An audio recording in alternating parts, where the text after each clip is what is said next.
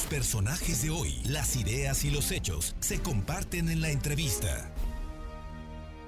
Me da muchísimo gusto saludar a Ivonne Vargas, asociada en Capital Humano en el Centro de Estudios de Empleo Formal, para platicar de un tema que se está generando en la sociedad mexicana y que debemos observar y que debemos ver qué políticas públicas o qué se va a hacer para evitar este hecho, el que las mujeres, las mexicanas, renuncien a su trabajo por falta de apoyo en las empresas y también porque ante las condiciones de la pandemia, vamos a cumplir un año de confinamiento en muchos casos, ellas son las que se tienen que quedar en casa, son las que tienen que atender a la familia, atender las clases, ver otras cosas y frenan su desarrollo profesional. ¿Qué tal, Ivonne? Muy buenas tardes y muchísimas gracias. ¿Qué tal, Fernando? Buena tarde, te saludo y saludo a todo tu auditorio. Oye, platícanos de este fenómeno que se está dando y de estos datos que son datos duros de la situación laboral de, de, las mujeres mexicanas. Mira, sabíamos, porque es algo que eh, eh, ha sido del conocimiento, ¿no? De, de, todo el mercado desde que inicia la pandemia, que las mujeres son esta población que resulta eh, impactada, ¿no? De manera muy significativa. Sabíamos que es el grupo cuyos empleos más se han perdido, están también sobreofertadas en las industrias que han sido muy impactadas eh, por la pandemia. Sin embargo, ahora lo que estamos viendo es eh, un incremento en la ansiedad laboral o inclusive en un síndrome como el burnout, esta sensación de, de sentirse que eh, te llega casi a la enfermedad el no poder conciliar la parte laboral con la parte familiar, eh, pues esto está generando que ellas tomen la decisión de eh, eh, frenar o acortar un poco una posibilidad de crecimiento laboral negociar horas de trabajo para trabajar menos y estar al pendiente de actividades en casa o inclusive desertar del mercado laboral si la, si la posibilidad lo permite. Uno de cada tres mujeres está reconociendo que ante la dificultad por la carga de horas que hay eh, extras en el trabajo, eh, está llegando a esta decisión.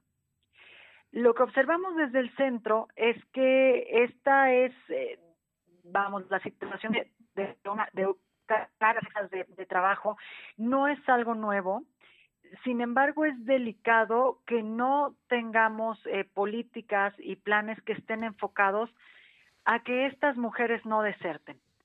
Eh, llegar a este punto significaría no solo un retroceso en los avances que se han logrado en eh, equidad de género, sino que también es una oportunidad o es un momento en el que perderíamos a mujeres que pueden avanzar en su carrera en términos de llegar a puestos de mayor responsabilidad o de tener una responsabilidad distinta en el trabajo. Y por otra parte, la eh, gran eh, incógnita es que cómo estamos replicando los estereotipos de tal manera que las jóvenes mexicanas, las niñas, están viendo que ante una crisis la opción es irse porque no hay oportunidad como para conciliar eh, ambos aspectos. Estamos hablando de eh, que en 15 años aproximadamente estaríamos viendo los efectos que genera la pandemia respecto a salud emocional en las mujeres. Secuelas. secuelas, que nos están atendiendo, ¿no? Secuelas, exactamente.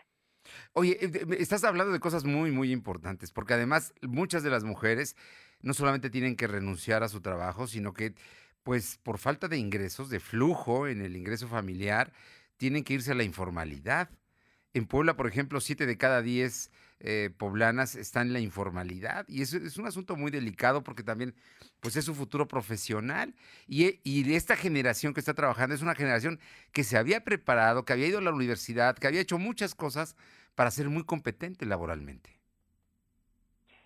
Así es una cifra delicada en un contexto laboral que, que tiene estos números. Una economía mexicana que eh, sobrepasa el 60% en la informalidad, en la que las mujeres justamente llegan a, esta condición porque no encuentran un, un empleo em, formal, ¿no? En, en, la que accedan a prestaciones, por una parte, y también en, en, la que pues puedan continuar con sus ingresos, ¿no?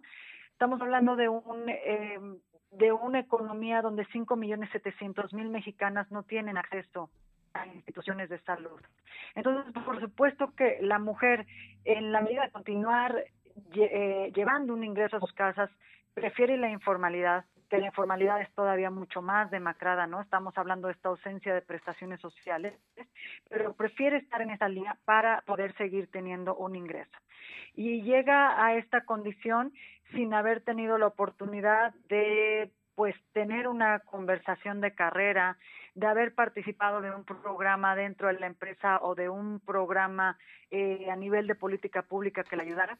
Entonces ese es el marco en el que estamos en esta fecha, eh, que se quedará con fuertes consecuencias en un mercado de pandemia donde la política es eh, o están completamente desarticuladas, ¿no? No tenemos un diálogo común entre organismos como para ver cómo apoyar a estas mujeres a que no hagan a un lado sus carreras. Estamos platicando con Ivonne Vargas, asociada en Capital Humano en el Centro de Estudios de Empleo Formal. Ivonne, te pregunto, ¿no hay políticas públicas para, para que atiendan esto que sin duda hoy están advirtiendo ustedes que es un problema que no va a ser inmediato o que ya lo es ahora, más bien que ya es problema, pero que va a ser de largo plazo también. Me parece que sería aventurado comentar que lo que se ha trabajado no ha dado cierto efecto, porque también ha habido avances. Aunque el, reto nos parece en eh, que mucho de esto está enfocado en cosas que por supuesto ya conocemos. Lograr una paridad salarial, lograr una paridad de puestos, eh, son eh, aspectos en los que no, de, los cuales no nos podemos bajar, ¿no? Si tenemos una cifra en donde a la mujer le lleva 15 meses, en, en algunos casos, llegar a lo que un colega hombre generaría en 10 meses por salario, pues por supuesto no podemos perder de vista esto. Pero aquí lo que vemos es que hay una desarticulación en acciones muy puntuales que se pueden llevar en las empresas, a nivel de gobierno, por ejemplo, en capacitación de mujeres, reentrenamiento en nuevas habilidades, eh, hacer medidas o iniciativas que impulsen a las empresas a que trabajen más en, en, estos cuadros, sobre todo en, en estos cuadros de mujeres que tienen la oportunidad de dar el siguiente paso, pero que ante una política o ante una cultura que no rompe con los estereotipos, pues no puede lograrlo.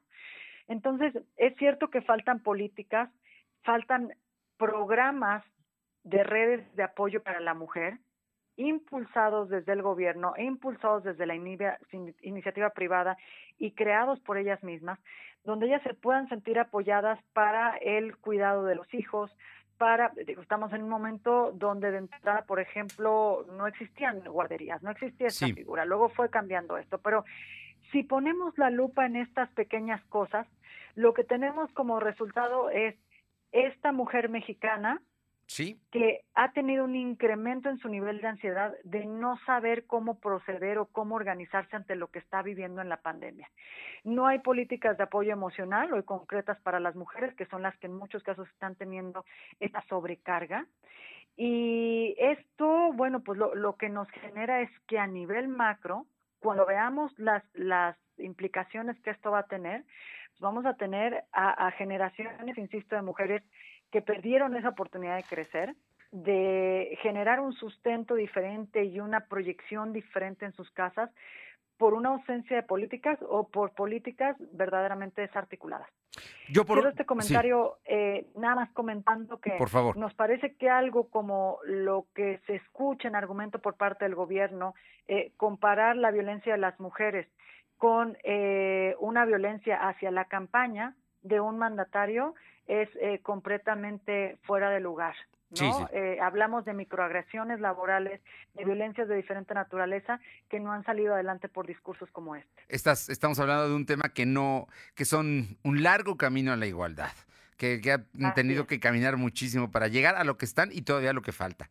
Yo por último te, te pediría, Ivonne, una recomendación, un asunto para, para, para quien te escucha y para quien tiene esa ansiedad, estos problemas. ¿Qué, qué, ¿Cómo tienen que actuar las mujeres mexicanas ante esta realidad? Nada fácil. Bueno, eh, eh, dos recomendaciones muy puntuales. Lo primero es que cuando esta ansiedad llega a un grado de un total eh, desánimo, em, no sé, inclusive no, no puedo ni siquiera trabajar, concentrarme, es, eh, nos da apatía, ¿no? Este, este evento. Es momento de buscar un apoyo en términos de salud. Y hay tantos centros como universidades que tienen abiertas líneas de atención para eh, poder apoyar a la mujer y brindar algunas recomendaciones de qué hacer para liberar carga en este momento. Esa es la primera. La segunda es eh, comprender que el mercado laboral se está transformando todo el momento, en todo momento, y que es momento de reentrenarnos como mujeres en otras habilidades, saber cuáles son esas áreas que sí, sí está aprovechando el talento femenino y que lo está reclutando y entender cómo podemos atraer a nuestras vidas pequeños entrenamientos, pequeñas pláticas con mujeres mentoras. Hay grupos de redes mentoras en México, ¿no? Que operan para escuchar a las mujeres y que entonces nos pueden ayudar a tomar otro tipo de decisiones antes de la deserción. Pues ahí está, ahí están las posibilidades. Siempre hay caminos alternos que se pueden tomar y, la situación no es nada fácil, por supuesto. Y, falta todavía mucho, mucho por hacer. Pero si algo tienen las mexicanas es precisamente eh, ese valor para poder enfrentar esta realidad.